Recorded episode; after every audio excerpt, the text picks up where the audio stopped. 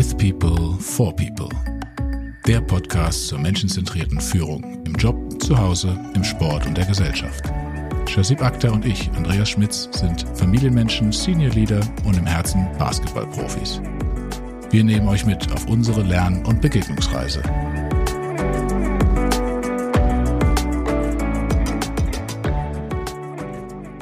Willkommen zu unserem ersten Podcast mit Gast. Andreas, magst du unseren Gast vielleicht mal kurz vorstellen? Du kennst ihn immerhin besser als ich. Ja, das mache ich doch sehr gerne. Aber wer ist eigentlich dieser Paul? Nun, unser Paul in der heutigen Folge ist ebenso wie Shazib und ich Familienmensch, Senior Leader und in dem Fall Musiker mit Herz. Paul, ich kann, glaube ich, ganz gut sagen, natürlich, dass wir Kollegen bei Roche sind, aber auch Freunde seit, seit mehr als ja, fünf oder sechs Jahren, seitdem wir uns kennen. Einige Jahre waren wir das Pendant zueinander. Ich war quasi der Paul von Penzberg und du der Andreas von Mannheim als äh, jeweils Personalleiter für den dortigen Standort zuständig. Und was ja ganz interessant und auch lustig war, wir sind immer mal wieder bei Veranstaltungen ziemlich ähnlich gedresst aufgetreten, was dann doch zu einigen äh, ja, erheiternden Kommentaren der Kolleginnen und Kollegen geführt hat, wenn wir mit ähnlichen Sneakern, gleiche Hosenfarbe, gleiche Hemdfarbe, gleiche Gürtelfarbe aufgetreten sind. Wir haben eine ähnliche Statur und das äh, gibt auch einige gute Schnappschüsse und Bilder davon. Ganz, ganz interessant. Aber mal abseits davon, ähm, du hast ja vor der Personalleiterrolle auch schon einiges gemacht. Vom Trainee bis zum ja, Leiter einer Einheit mit, mit, ich glaube, es waren über 200 Leuten, die du da geführt hast in den verschiedensten Funktionen. Von der Kantine bis zum Fuhrpark, alles mit dabei. Aber weißt du eigentlich noch, wo wir uns zuerst mal bewusst getroffen haben, du und ich? Ich kann mich an unser erstes Treffen besonders gut erinnern, weil der Andreas kam am Ende eines langen Tags auf die Bühne als Personalleiter und sollte irgendeinen Vortrag halten und hat sich überhaupt nicht an sein Skript gehalten, hat also die Slides, die vorbereitet waren, zur Seite gelegt und einfach Free Flow gemacht und das auf eine Art und Weise, die so faszinierend war und alle, die eigentlich schon ein bisschen müde war von dem langen Tag, total wieder für sich gewonnen hat. Und da habe ich gedacht, den will ich kennenlernen. Cool. Das ist cool. Und ich freue mich total, dass wir heute zusammenarbeiten und äh, uns hier austauschen. Mich würde mal interessieren, Paul, bei diesem Vortrag, den der Andreas da gehalten hat, hat er Pausen gemacht? auf jeden Fall. Er hat auf jeden Fall das Erwartete unterbrochen, indem er sich eben von seinem Skript gelöst hat. Und damit hatte er eigentlich per se schon die Aufmerksamkeit, weil jeder dachte, okay, jetzt kommt halt das nächste Slide-Deck. Ne? Und dann war das plötzlich ganz anders. Und es waren 60 Slides vorbereitet und ich habe mir nur gedacht, ey, jetzt noch so eine Folienschlacht am Ende des Tages. Mir geht schon nicht mehr so gut und den Leuten in den Augen schauen, genau. denen geht's auch nicht mehr so gut. Aber dann müssen wir was anderes machen. Aber du sprichst das Thema an, Shazib, ne? Pausen. Genau, genau. also ich muss wirklich sagen, Andreas, als du dieses Thema vorgeschlagen hast, die Kunst der Pausen, das Thema, um das es heute geht, war ich schon sofort gehuckt sozusagen. Aber mich würde mal interessieren, Andreas, warum ist das Thema aus deiner Sicht überhaupt würdig, dass wir das diskutieren heute? Weil ich habe mir ein paar Gedanken dazu gemacht, aber ich würde gerne mal hören, wo für dich da der Aufhänger ist, die Kunst der Pausen. Ja, also die Credits muss ich erstmal abgeben an den Paul, der damit äh, aufkam, weil wir darüber gesprochen hatten, welches Thema könnte noch spannend sein und worum geht's dann auch, wie können wir auch, was wir versuchen, immer unsere, unsere Basketball-Expertise mit reinzubringen und der Paul Paul eben auch als Vollblutmusiker, ähm, was können wir damit vielleicht noch verbinden? Und dann hast du das in der Form, glaube ich, aufgebracht, die Kunst der Pausen. Und bei mir sind auch sofort ganz viele Antennen angegangen, gesagt, hey, cool, das ist sowohl im Sport, im Beruf, in der Familie, in der Musik, überall ist das ein wichtiges Thema. Pause. Man kann Pause so unterschiedlich interpretieren. Und ich komme gleich gerne darauf nochmal, was mir als erstes in den Sinn kam, aber ich würde als erstes wirklich den, den Paul mal wirklich hören. Du hast das Thema aufgebracht. Was bedeutet Pausen für dich? In welchem Kontext denkst du zuerst dran? Naja, vielleicht ganz kurz, wie ist das entstanden? Also ich, du sagst äh, Vollblutmusiker, ich spiele Klarinette, klassisches Orchester, äh, als Hobby natürlich und habe dann geübt und mich im Vorfeld gefragt, Mensch, was könnte ich denn mal mit euch besprechen, weil ich total Lust drauf hatte. Und dann hatte ich so ein Stück, wo es darum geht, obwohl da eine Pause ist, den musikalischen Bogen über diese Pause zu bringen. Und plötzlich war es mir klar, das könnte doch was sein. Ja. Also was macht Pause im Berufsalltag, äh, im Kleinen oder im Großen? Und ich freue mich darauf, dass wir das heute entdecken. Und im Kleinen, mir kam zuerst, das ist ja auch ein rhetorisches Mittel, eine Pause zu machen. Mhm. Die meisten Menschen fühlen sich unwohl, wenn mal eine Pause da ist, Stille ist. Und doch ist das ja so wichtig eigentlich, um auch Akzente zu setzen, wenn du die ganze Zeit durchsprichst, oder wenn du mal eine Pause machst, um eine Betonung hinzumachen. Das war das Erste, was mir in den Kleinen in den Sinn gekommen ist, bevor ich dann auf das, bei mir Pause auch gleich mal ruhen, mal Kraft tanken, mal sich eine Auszeit nehmen sozusagen, war das Zweite, was mir in den Sinn kam. Aber Shazif, was hat's für dich bedeutet? Du sagtest auch ganz viele Assoziationen. Ja, so erstmal ist mir aufgefallen, wir haben ja nicht nur gesagt Pausen, sondern die Kunst der Pausen. Und dein erster Punkt ist ja genau das, dass man dann, wenn man dieses Pausenmachen als Werkzeug nutzt, für ein gutes Gespräch vielleicht auch, es so gut macht, dass es kunstvoll ist. Weil eine zu lange Pause ist genauso komisch wie gar keine Pause. Und deswegen glaube ich, sowohl in einem Musikstück kann das sehr kunstvoll, geschmackvoll angewendet werden, als auch in einem Gespräch, als auch in jeder Lebenslage, in der mal, ich sag mal, so eine Grenzsituation auch ist. Ne? Manchmal sagt man ja kurz besonnen durchatmen, sich sammeln und so weiter. Und ich denke speziell, wenn man jetzt an Mindfulness auch denkt, ist das ja auch nichts anderes, dass man kurz mal innehält und kurz mal reflektiert. Und ich glaube, dieses Thema ist so aktuell wie nie zuvor in einer Zeit, in der auf uns tagtäglich so viele Impulse einprasseln, dass, glaube ich, jede Art von Pause erstmal gut klingt. Klingt erstmal nach Erdung, nach Ruhe. Absolut. Und ich habe die Tage von einem Buch gelesen, ich kriege gerade den Titel nicht mehr genau zusammen. Ich, das ging um, um Body Language in Digital Times. Also wir sehen uns heute alle nur noch auf dem Bildschirm und das ist so anders, als wenn man sich face-to-face -face treffen würde. Und eine Beobachtung von dieser Autorin war, dass es einem schwerer fällt, in einem Videogespräch auch mal eine Pause auszuhalten. Und dass manchmal es eben was anderes hervorbringt, wenn du einfach mal nichts sagst und dein Gegenüber auch einen Moment nachdenken lässt. Und das fand ich total spannend, weil ich finde, ja, die Videocalls laufen anders. Und dazu kommt ja noch, dass wir gefühlt von einem Call zum nächsten springen und uns selbst auch keine Pause im Laufe des Tages gönnen. Dieses Sammeln zwischendurch. Ne? Du sagst, dass einer in den anderen keine Pause eben dazwischen, sondern ich springe und meine Gedanken sind noch teilweise bei dem Call davor. Auch wenn ich denke, hey, okay, ich kann umswitchen. Ich glaube, Wissenschaft hat bewiesen, dass Männer langsamer umswitchen als Frauen, aber egal, du musst umswitchen und teilweise mindestens mal unbewusst bist du noch woanders. Und ich habe das schon wertschätzen gelernt, dass wenn du mal eine, sei es zehn Minuten Pause oder idealerweise auch noch mal eine kurze Mediation machst, wie viel stärker du dich dann auf das nächste Thema konzentrieren kannst. Wie viel besser die Gespräche sind, wenn du dies auch als Kunst nutzt, eben nicht nur eine Pause und ich gehe kurz mal um die Ecke sozusagen, Biopause, sondern ich nutze das bewusst und reflektiere vielleicht auch mal und komme runter, atme, um dann wirklich mhm. wieder einen Fokus zu haben. Ein paar Beobachtungen an der Stelle.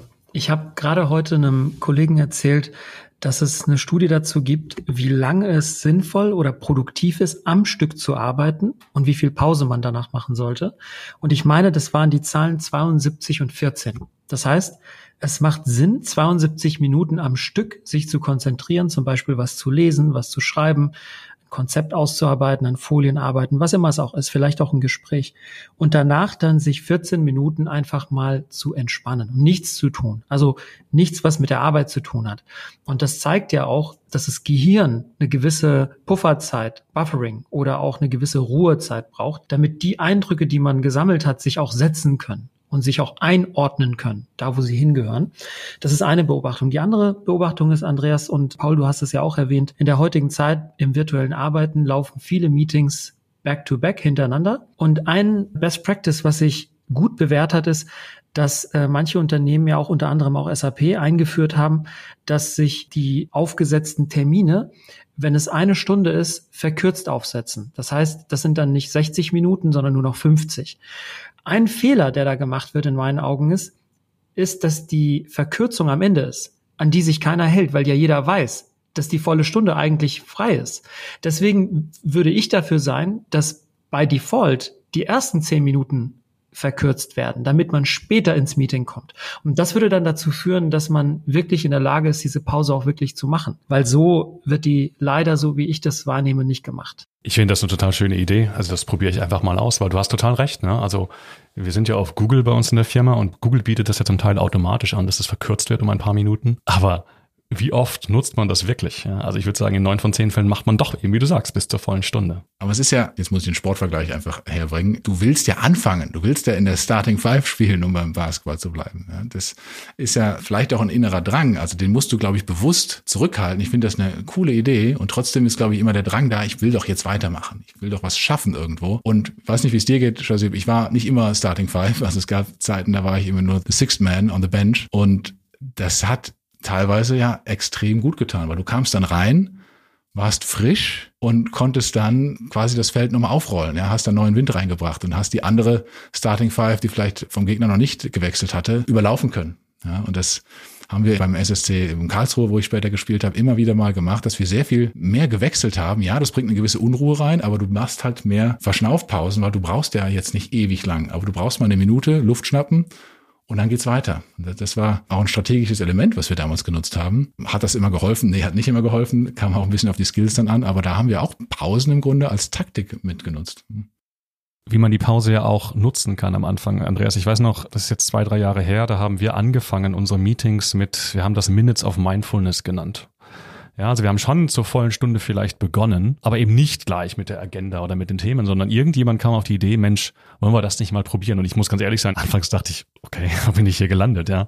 Dass du mit deinen Arbeitskollegen zusammensitzt und vielleicht drei oder fünf oder ich glaube, wir haben auch sogar einmal zehn Minuten uns erlaubt, zusammen quasi meditierst. Ich fand das mega und das hat tatsächlich Fokus gebracht und Konzentration und auch eine andere Atmosphäre.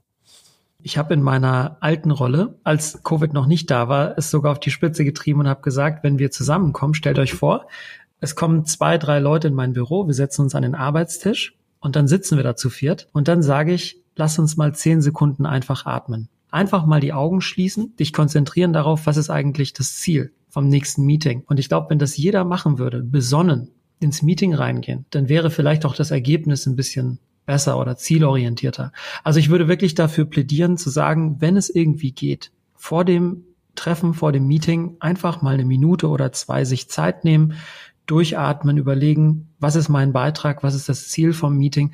Und was ich auch angefangen hatte zu sagen, ist, Leute, lasst uns nicht die volle Stunde oder die volle halbe Stunde anvisieren, sondern lasst uns versuchen, die Hälfte der Zeit nach der Hälfte der Zeit durch zu sein, weil dann sind die Leute auch zielorientierter und versuchen nicht, die Stunde zu füllen. Eine zweite Beobachtung, die ich gemacht habe, als Andreas erzählt hat, wie Meetings über Teams ablaufen. Mir ist aufgefallen, wenn man zu zweit ist, dann ist die Pause viel angenehmer, als wenn man jetzt fünf, sechs Leute ist. Weil zu zweit konzentriert man sich ja auf ein Gesicht. Und wenn man die Person, die jetzt gerade eine Pause macht, anschaut und merkt, da passiert was im Gesicht, die überlegt gerade oder hält inne, dann ist es immer noch okay. Aber ich habe beobachtet, wenn jetzt fünf, sechs Leute im Meeting sind, dann ist diese Stille wie so ein Vakuum. Und die Stille zieht quasi die erstbeste Person als nächsten Redner quasi raus. Und ich finde, das macht diese Meetings teilweise auch hastig und auch teilweise vielleicht auch unproduktiver, als wenn man wirklich sagen würde, Leute, lasst uns mal drauf einigen. Wir müssen jetzt hier nicht durchrennen. Ne? ich finde es auch unangenehm manchmal, wenn du dann das Meeting aufgesetzt hast und du stellst auch Fragen und da kommt nicht direkt was. Was ja eigentlich vollkommen legitim ist, mal zu warten, mal den Leuten Zeit zu lassen, drüber nachzudenken und nicht sofort rauszuschießen. Und trotzdem finde ich das ist anstrengend. Ich hatte ja gerade eine andere Assoziation in Bezug auf Musik. Die Pause ist ja nicht nur da, um einfach eine Pause zu machen, sondern die Pause wird ja auch genutzt, um Spannung aufzubauen oder auch Entspannung zu bringen.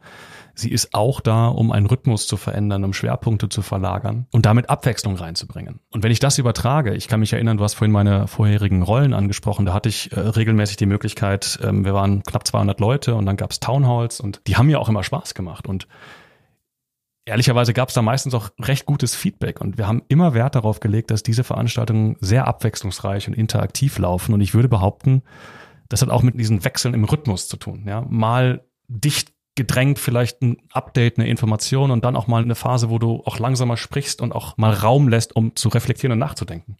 Und das alles gehört für mich auch eben zur Pause. Zwei Beobachtungen vielleicht dazu. Das eine ist, Paul, wenn ich an einen guten Vortrag denke oder an einen guten Redner denke, Rednerin, dann denke ich immer an eine Person, die genau das variiert. Also mal ist die Person schneller, ja, wie auch ein gutes Musikstück einfach. Mal ist die Person langsamer und da muss das Gehirn bewusst oder unbewusst einfach aktiv dranbleiben, weil du kommst nicht in die Monotonie und kannst auf Autopilot schalten, sondern du musst immer am Ball bleiben, sozusagen an den Lippen kleben. Und die zweite Beobachtung ist, wenn ich mich selber beobachte, muss ich gestehen, finde ich es auch komisch, wenn ich zum Beispiel eine Frage stelle und dann antwortet keiner. Und ich glaube, was man dann oft denkt, ist, war die Frage jetzt doof? Oder war die Frage unlogisch? Oder äh, versteht das jetzt keiner? Oder und deswegen glaube ich, muss man vielleicht genau wie bei einem Musikstück vielleicht bewusster dran gehen und sagen, wenn ich jetzt eine Frage stelle, stelle ich mich auch in meinem Kopf darauf ein, falls jetzt keiner antwortet, ist das okay.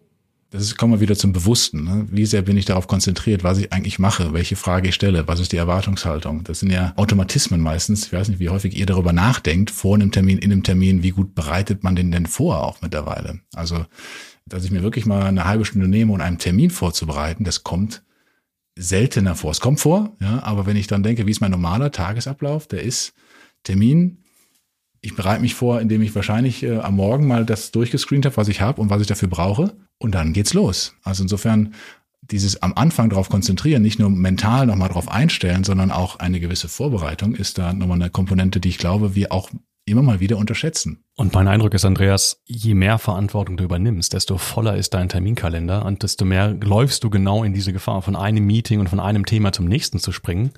Und es wird von dir verlangt, dass du ganz schnell umschalten kannst. Okay. Aber ich frage mich dann, und vielleicht die Frage an euch, wie schafft ihr das für euch, Focus-Time oder auch Zeit zur Reflexion in euren Alltag einzubauen? Weil ich glaube, wenn du nur von einem Termin zum nächsten springst, wo hast du die Zeit noch wirklich zu denken? Ne? Also es ist eine ganz feine Beobachtung und ich kann das hundertprozentig teilen. Ich glaube, man kann sich da vielleicht als Vorbild nicht komplett so, aber als Vorbild jemanden nehmen wie Jeff Bezos, der sagt, ich muss als Leader am Tag nur eine Entscheidung treffen oder zwei. Und das sind gute, wichtige Entscheidungen und ich fokussiere mich darauf. Ich, wir sind jetzt alle nicht Jeff Bezos, aber die Idee finde ich nicht schlecht. Es ist ja auch häufig dann so, in welchen Terminen bin ich denn eigentlich drin und warum bin ich da drin?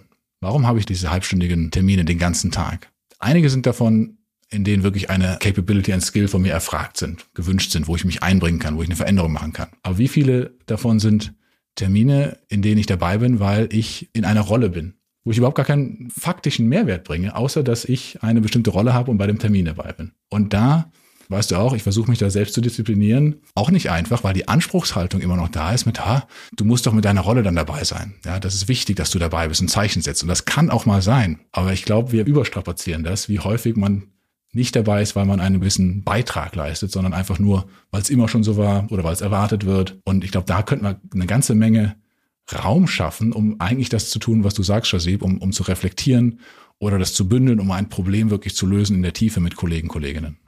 Und ich glaube, wir unterschätzen den Preis, den wir dafür zahlen. Also These, Andreas, wenn ich jetzt dein Brain nehme und die Zeit in der Woche zusammenzähle an Meetings, in denen du sitzt, weil deine Rolle verlangt wird und du diese Zeit für dich nutzen könntest, um über ein strategisches Thema nachzudenken und zu arbeiten, ich glaube, das würde insgesamt mehr Impact für die Organisation bringen. Würde ich voll unterstreichen und ich würde da sogar noch ein Learning reinwerfen, was ich in einem Interview mit Elon Musk gelesen habe. Der hat erzählt, dass er paar Regeln hat in seinem Unternehmen Tesla. Und eine dieser Regeln ist, wenn du in einem Meeting sitzt, in einer Besprechung, in der du keinen Beitrag leistest und du spürst es, während du im Meeting sitzt, dann steh einfach auf und geh. Und mein Gefühl sagt mir, oh, das ist aber respektlos. Aber dieses Gefühl ist gespeist aus meiner jahrelangen Erfahrung aus der hiesigen Unternehmenskultur. Und der Elon Musk sagt, es ist umgekehrt respektlos dir selbst gegenüber, wenn du deine produktive Zeit, Paul, wie du sagst, ja, die du anders besser nutzen könntest, für die Firma übrigens, in diesem Meeting absitzt. Und deswegen muss man vielleicht einfach auch als Führungskraft da einen Akzent setzen und sagen, Leute, kurze Pause, ich spüre gerade, ich kann hier keinen Mehrwert leisten, ihr habt das im Griff und ich stehle mich hier nicht weg, aber ich glaube, ich kann meine Zeit anders produktiv nutzen. Und ich glaube, vielleicht muss man diesen Mut einfach mal aufbringen. Und eine Sache, die, glaube ich, auch hilft, habe ich von einem meiner ersten Chefs bei SAP gelernt, ist, wenn du ein Meeting aufsetzt, dann ist es eine gute Praxis zu sagen, was ist das Ziel vom Meeting? Und was ist im Zweifel dann die Entscheidung oder wer ist der Entscheidungsträger, damit da einfach diese Klarheit da ist? Dann ist es quasi der gemeinsame Nenner, auf den man immer wieder gemeinsam zurückkommen kann und sagen kann, guck mal, das ist doch das Ziel, was wir erreichen wollen. Ich würde noch mal ganz gern eine leicht andere Facette anschneiden und das sind die etwas längeren Pausen dann auch. Ja, ich sehe schon, der Paul äh, grinst schon, das wolltest du auch ansprechen. Ich wollte das Wunderbar. In der Tat, also wenn das die Pausen so im, im täglichen sind, im Kleinen, habe ich mich gerade gefragt, eben wollen wir das im Größeren auch noch ansprechen und Stichwort Vertrauen. Also auch mal einen längeren Urlaub zu machen, auch mal eine Auszeit zu nehmen. Ich glaube, das ist so wertvoll. Und ich kriege immer wieder mit, ne, wenn wir, wenn wir neue Kollegen an Bord haben, die dann in der Probezeit zum Beispiel obwohl sie sich wohlfühlen und sagen, die Kultur ist doch toll bei euch, trotzdem, dann fragen sie, darf ich eigentlich Urlaub nehmen in der Probezeit? Ja. Oder ich weiß, Andreas, du hast das gemacht, ich habe das gemacht, mal eine längere Auszeit. Also ist Definitionssache, ne? Ich glaube, es waren fünf oder sechs Wochen oder so, ne? Was das auch für eine Ausstrahlung hat auf eine Organisation, wenn sich jemand in der Führungsrolle erlaubt, wirklich auch mal rauszugehen und dann auch wirklich offline zu sein. Ja, also sprich, nicht abends die Mails zu checken oder ständig reinzufunken, sondern zu sagen, ich habe hier Leute, ich habe hier Menschen, denen ich vertraue, von denen ich weiß, die werden mich gut vertreten und ich komme in zwei Monaten wieder. Ich finde, das ermutigt einfach und als ich das gemacht habe und zurückkam, ich kam mit nicht nur viel Energie zurück, sondern auch mit neuen Ideen und letztlich sogar mit einer ganz neuen und noch stärkeren Bindung eigentlich, weil ich dachte, was für eine coole Company, die mir das ermöglicht, hier sechs Wochen mit der Family Zeit zu verbringen, ohne dass ich mir groß Gedanken machen muss. Das war super. Das ist total interessant, weil ich habe heute auf dem Rückweg im Auto mit meinem Cousin gesprochen, der hat jetzt gerade einen neuen Job gestartet und er hat mir erzählt, dass er im Urlaub ist, auch während der Probezeit, aber dass er sich regelmäßig einwählt zu den Teamcalls. Und da habe ich ihn dann gefragt, warum er das macht. Und er hat dann gemeint, hey, ich bin noch in der Probezeit und ich will da mein Commitment zeigen. Und da habe ich dann zu ihm gesagt, aber dein Commitment kannst du doch auch damit zeigen, dass du deinem Chef, deinem Unternehmen sagst, ich schulde euch, dass ich immer meine bestmögliche Produktivität und Kreativität an den Tisch bringe. Und damit ich das haben kann, brauche ich manchmal einfach eine Pause. Weil wenn du physisch eine Pause machst, aber psychisch nicht, im Kopf nicht, dann ist der Erholungseffekt trotzdem nicht da. Weil keiner von uns schleppt jetzt Steine sondern wir arbeiten halt und dieses Umswitchen zwischen diesen Meetings ist sehr, sehr anstrengend und wir arbeiten da uns teilweise blöde. Und wenn wir da dem Gehirn nicht auch mal eine längere Pause gönnen, dann wird auf kurz oder lang auch eine Erschöpfung nicht ausbleiben. Und äh, ich glaube, da müssen wir auch vorbildlich sein als Führungskräfte und sagen, wenn jetzt jemand im Urlaub ist, hab Mut, einfach mal Abstand zu nehmen. Ich sage dann immer, äh, du musst das Passwort vergessen. So lange darfst du dich nicht einloggen und dann ist die Pause lang genug. Als ich das erste Mal in der Form Baroche gemacht habe, da bin ich ja nach Schweden gefahren mit der Familie und vorher natürlich alles abgesprochen und viele kamen zu mir und sagten dann, äh, hey toll, dass du das machst. Zu meiner Zeit ging das nicht. Ja, und ich finde das ganz toll, dass du da jetzt das in der Form machst. Es kam niemand zu mir, oh gut, haben sie vielleicht nicht getraut, aber niemand zu mir oder im Nachhinein, der das kritisiert hätte. Ja, es war alle entweder neutral oder super. Und wie du auch gesagt hast, das Team hat es ja immer wieder auch aufgefangen. Ich glaube, das ist wichtig, dass du das vorher mit dem Team auch besprichst, dass du nicht einfach ablädst und sagst, ihr müsst das halt irgendwie mitmachen, sondern lass uns Mechanismen finden, wie das auch nicht eine wesentliche Mehrbelastung ist, aber es verteilt sich ja dann doch auf viele Schultern. Und nach zwei Monaten, wie du sagst, du hast neue Ideen wieder, du bist voll von Energie, du guckst ganz anders auf die Themen drauf. Allein das bringt ja schon einen Mehrwert. Und ich würde es immer wieder machen. Ich meine, auch in, in, Costa Rica, als wir da unterwegs waren, wir waren ja so weit ab vom Schuss, dass wir Corona gar nicht richtig mitbekommen haben, ja, geschweige denn, was auf der Arbeit passiert. Und da, äh, danke Paul auch nochmal, du bist ja hier die Breche gesprungen, als dann die Hochphase Corona war. Ich war nicht da und es hat extrem gut funktioniert in einer Phase, die, ja, ich weiß, nicht gerade wenig anstrengend war, aber es geht, ja, wenn man ein gutes Team hat, das funktioniert. Man muss das meines Erachtens machen und dafür kannst du dann wieder die sechs, acht Wochen in einer anderen Zeit nehmen. Das gleicht sich aus, finde ich echt. Ja. Und es ist ein Geben und Nehmen, oder? Also ich meine, du nimmst das ja nicht nur für dich in Anspruch, sondern du springst ja im Zweifel auch ein, wenn das andere machen. Und, und das finde ich ist ja auch ein schönes Miteinander, oder? Ich würde mal sagen, allen, die sich da noch nicht getraut haben, probiert's einfach aus und allen, die in Verantwortung stehen und als Führungskraft unterwegs sind, ermutigt doch und lebt es doch vor. Ich kann sagen, ich habe wann war denn das? 2008, als einer der ersten Männer bei uns in der Roche Elternzeit genommen. Und das hat so ausgestrahlt. Mich haben später Menschen angesprochen, die mich nicht kannten, die irgendwie gehört haben. Damals war ich ein Abteilungsleiter und wie als Abteilungsleiter kannst du äh, einfach rausgehen und, und dich auf die Family konzentrieren? Wie geht denn das? Und hat das irgendwie einen negativen Einfluss auf die Karriere gehabt oder auf deinen, deinen Status oder dein, dein Renommee oder was auch immer? Im Gegenteil, ja. Es hat total Spaß gemacht. Es hat mir persönlich viel gebracht und es strahlt aus. Ja. Ja, du hast total recht, Paul. Und ich kann da wirklich nur das unterstreichen, beipflichten, weil ich erinnere mich auch noch, ich habe zweimal auch Elternzeit gemacht. Und beim ersten Mal hat dann mein Vater mich angerufen und ich weiß noch genau, wo ich war. Und der fragt mich dann, ob ich jetzt meine Karriere an den Nagel gehängt hätte. Und äh, ich habe dann gesagt, Papa, nein, das ist, das geht heutzutage, das ist Standard. Und deswegen glaube ich, ist hier die Konklusion für mich auch, wenn bestimmte Dinge Sinn machen, dann muss man das vielleicht auch als Führungskraft einfach mutig vorleben. Ne? Und mir ist noch eine andere Sache eingefallen, die ich im Kontext der Arbeit in Sachen Pause gelernt habe im letzten Jahr. Ich habe das mit meinem Chef letztens so ein bisschen eruiertes Thema. Wir haben gemerkt, dass wir auf dem Weg zu unserem Ziel teilweise einfach durchmarschiert sind ohne teilweise einfach mal innezuhalten. Weil ich glaube, speziell als Führungskraft kann man nicht hoch genug priorisieren, so viele Leute wie möglich mitzunehmen.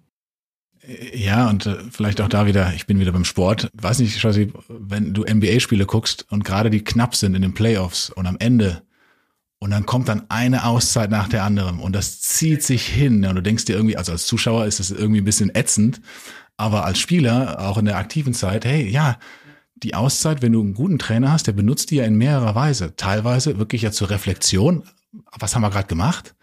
Oder auch zur Planung der nächsten Schritte, dass alle wieder auf dem gleichen äh, Niveau sind. Wo wollen wir hin? Ja, nicht nur um zu verschnaufen, sondern wirklich auch um wieder einzustimmen. Und das finde ich auch eine Nutzung von Pausen, wie du sagst, auch im Unternehmen, die wir uns wahrscheinlich gar nicht bewusst sind, dass wir das haben, dass wir das Instrument in der Hand haben, eine Auszeit, Timeout zu nehmen, ja, um, um zurückzublicken, nach vorne zu schauen. Exakt. Und du hast ja vorhin von der Starting Five gesprochen. Also in den 17 Jahren, die ich im Verein gespielt habe, war ich auch viele Jahre nicht Starting Five, speziell in der Regio dann, saß ich sehr viel auf der Bank. Und da konnte ich dann die guten Aufbauspieler immer beobachten, wie sie dann, wenn das Spiel knapp war oder wenn das Spiel unruhig war, dann erstmal alle haben vorziehen lassen die vier Spieler. Und die sind dann ganz bewusst, ganz langsam über die Mittellinie drüber und haben dann erstmal aufgeräumt, erstmal alle durchschnaufen lassen, runterkommen lassen und dann wieder alle eingestimmt auf die Spielzüge. Und ich glaube, das ist wie so ein Dirigent auch in der Musik, der den Takt so ein bisschen angibt. Und ich glaube, das ist vielleicht auch die Verantwortung von Führungskräften, oder? Dass sie in ihrem Team dann auch sagen, Leute, jetzt ist aber auch die Zeit, dass wir mal ein bisschen runterkommen, bisschen durchschnaufen, durchatmen und überlegen, was wollen wir eigentlich machen. Was ich faszinierend finde, also ich habe ja gesagt, ich spiele Klarinette und so als Bläser musst du eigentlich täglich üben, damit die Muskulatur einfach stimmt und der Ansatz stimmt. Und das machen aber letztlich alle, die das professionell betreiben. Ja, die üben zum Teil gerade im Studium sechs, acht oder noch mehr Stunden. Und ich habe dann irgendwann meinen Lehrer, der Professor für Klarinette ist, gefragt: Sag mal, wie machst denn du das eigentlich in deiner Sommerpause? Also nimmst du die Klarinette mit in den Urlaub und, und spielst da jeden Tag, damit du fit bleibst? Und er sagt im Gegenteil, er lässt sie drei Wochen, vier Wochen im Kasten liegen und stellt jedes Mal fest, dass in dieser Zeit etwas passiert. Also nicht zum Negativen. Klar muss er sich dann erst wieder ein bisschen was antrainieren, ne? so wie wenn du eine Trainingspause beim Sport machst. Aber das, was er vorher geübt hat, das reift sozusagen weiter. Und das finde ich auch einen total spannenden Moment, dass du dich auch weiterentwickelst, wenn du vielleicht nicht bewusst daran arbeitest, sondern es einfach mal sacken lässt. Ja? Ich wollte nur sagen, dass glaube ich, da wir wieder den Kreis schließen Richtung mutig sein, wenn mal eine Lücke da ist, ne? wenn mal Ruhe ist. Das muss ja nicht schlecht sein. Ich muss auch sagen, ein Thema liegt mir ganz besonders am Herzen, wenn wir über Pausen nachdenken. Wenn ich an mein persönliches Leben denke, an, an mein privates Umfeld, meine Familie, meine Eltern, Frau, Kinder und so weiter. Ich bin jemand, vor zehn Jahren extrem und vor 15 Jahren noch extremer jemand gewesen, der sehr impulsiv ist. Impulsiv heißt nicht laut oder so, sondern impulsiv heißt schnell. Also Fast Reaction. Jemand, der sehr, sehr schnell reagiert auf, auf Aussagen oder auf Fragen. Und mir ist aufgefallen, dass das mit so einer Ungeduld zusammenhing. Also ich will immer, dass dann Sachen nach vorne gehen. Mir ist aufgefallen, dass das Pause machen, seit paar Jahren übe ich mich darin, das Pause machen ist so wertvoll. Weil wenn du den anderen Leuten mehr Raum gibst, dann ist der Outcome aus einem Gespräch meistens viel, viel besser. Und du wirst, das ist so paradox, mehr gehört, als wenn du keine Pausen machst. Das heißt also, in einem Szenario rede ich und rede ich und rede ich und rede vielleicht auch laut, Steve Barmer-Style vielleicht, ja, ohne ihm zu nahe zu kommen. Und in einer anderen Situation hast du dann eine ruhige Person, jemand vielleicht wie Satya Nadella, wo man genauer hinhören muss, was sagt er, der dann vielleicht auch ein bisschen mehr Raum lässt für Gedanken zum Durchatmen. Und für mich wirkt das zweite viel besser, weil da hast du halt den Raum, auf die Person selber zuzugehen, als dass sie dich quasi dann gegen die Wand sozusagen drückt mit dieser Pausenlosigkeit, sage ich mal, oder mit diesem Druck. Und ich habe damit sehr gute Erfahrungen gemacht im persönlichen Umfeld. Einfach mal einen Gang zurückzuschalten und vielleicht auch, also so wie der Simon Sinek ja auch sagt, ne, also Leaders eat last, Leaders talk last, ja, sich einfach mal in den Hintergrund zu begeben und sich dann vielleicht auch ein bisschen, ich sag mal so überflüssig zu machen. Da agiert das Team automatisch viel proaktiver vielleicht oder nimmt mehr Verantwortung auf. Macht das für euch Sinn? Total. Manchmal beobachte ich den Andreas dabei, dass der im Team sitzt und gar nicht so viel sagt. Also gar nicht so sehr irgendwie, ne, du hast vorhin das Bild vom Dirigenten genutzt, der vielleicht vorne steht und ständig mit seinem Taktstock wedelt. Das, das macht der Andreas gar nicht, sondern der beobachtet viel und gibt dann auch Raum und dadurch entsteht etwas und ich glaube viel mehr, als wenn er ständig selbst im Lied wäre. Ja. Und noch ein Gedanke, Shazib, du hast verschiedene Stile angesprochen, ne? von wegen laut und leise. Auch das, glaube ich, können wir benutzen. Ja, also sowohl in der Musik als ich glaube auch beim Sprechen und Erzählen. Ja, was kann man machen mit der Stimme? Und in den Musikstücken, es bleibt, also ja, zum Tanzen, okay, ein Rhythmus, eine Lautstärke, okay, aber ich habe gesagt, ich komme von der klassischen Musik. Es ist nie immer nur laut oder immer nur leise, das, das variiert und erzeugt damit eigentlich die größten Überraschungs- und Spannungsmomente. Als du deine Ausführungen gemacht hast, dachte ich mir, eigentlich ist das Spannende doch der Moment der Überraschung. Wenn du jemanden überraschst, wenn etwas kommt, was jemand nicht dachte. Also nichts ist öder als eine Folienschlacht mit 100 äh, Folien und dann werden die abgelesen, monoton, können wir uns alle vorstellen. Und wenn jetzt jemand Freestyle auf die Bühne kommt, dann ist doch der Überraschungsmoment, was kommt als nächstes? Und wenn du dann noch variierst mit Pausen und mit Intonationen und, und, und, ja, ich glaube, dann hast du die Aufmerksamkeit vieler. Und das schließt den Kreis zu meiner ersten Begegnung zu Andreas, weil jeder erwartete damals, ach, jetzt kommt der Personalleiter, der erzählt uns jetzt, was Roche für eine tolle Firma ist und hat das auf 50 Hochglanzfolien vorbereitet. Und bam, er machte was völlig anderes. Und ich muss gestehen, ich weiß leider nicht mehr, was es war. Es ist fast zehn Jahre her. Aber ich weiß, der komplette Saal, und das waren, glaube ich, 70, 80 Leute oder so, hing dir an den Lippen. Ja, das muss uns irgendwann mal erzählen, Andreas. Das geht jetzt nicht. Das, das wäre das geht jetzt, nicht, im, aber im das, Dunkeln stehen gelassen. Mache ich gerne mal. Ist, ist, ist, ist eine andere Episode, glaube ich, ähm, die wir da mit aufnehmen werden nochmal. Wir haben ja im Vorfeld noch eine Sache drüber gesprochen. Du hast gefragt, auch haben wir eigentlich ein, ein Skript oder ähnliches für unseren Podcast? Nein, nein, haben wir nicht. Wir versuchen immer mal wieder Struktur reinzubringen, aber wir merken auch, glaube ich, Shazib, das kann ich für uns sagen, dass das teils improvisierte nochmal sehr viel natürlicher und ansprechender wirkt. Und es gibt auch äh, Twists und Turns, die uns immer wieder überraschen, wo wir was voneinander lernen und auch sagen, okay, da wollten wir eigentlich gar nicht hin, aber das macht Spaß. Ja? Und insofern hoffen wir, dass das auch denjenigen, die zuhören, Spaß macht, anstatt jetzt ein Hochglanzskript zu haben, welches wir dann vielleicht nur runterleiern würden. Das ist nicht unser Ziel. Ja, das kann ich bestätigen. Unsere Gespräche sind, glaube ich, zu 90 Prozent spontan. Und natürlich machen wir uns Gedanken davor, aber ich glaube, alle unsere Zuhörer sind klug genug, sich selbst einzulesen. Ich glaube, die eigenen Erfahrungen, die wir so gemacht haben, die Fragen, die wir stellen und die Intonationsänderungen, die machen das ganz interessant. Und eine Sache noch, ich weiß nicht, ob ihr schon mal in einem klassischen Konzert wart. Wenn es ein bewegendes Stück gab, was leise endet und der Dirigent am Ende einfach nur den Taktstock hochhält und den Klang verklingen lässt und diese Stille im Saal, das sind solche Gänsehautmomente. Und da frage ich mich regelmäßig, wie lässt sich das vielleicht auch in den Job übertragen? Ja, diese Magie und Faszination, das, das finde ich ist cool. Das war der Versuch einer kunstvollen Pause zum Ende. Ich bin mir nicht sicher, ob wir das genauso erreichen konnten wie eben im klassischen Konzert, was du gerade ansprachst, Paul. Aber ich denke mir, das ist zu gut, um hier weiterzumachen. Insofern bedanke ich mich ganz herzlich bei dir, Shazib, wie immer, und natürlich bei dir, Paul, ganz besonders für die neuen Einblicke, die du uns auch im ja, Vergleich zur Musik hier geben konntest. Hat Spaß gemacht. Bis zum nächsten Mal. Bis zum nächsten Mal. Danke, Paul. Danke, Andreas. Wir sind Lernende und wollen euer Feedback via info at withpeople-forpeople.com oder auf unserer Webseite withpeople-forpeople.com. Lasst uns gemeinsam die Welt ein bisschen besser machen durch menschenzentrierte Führung.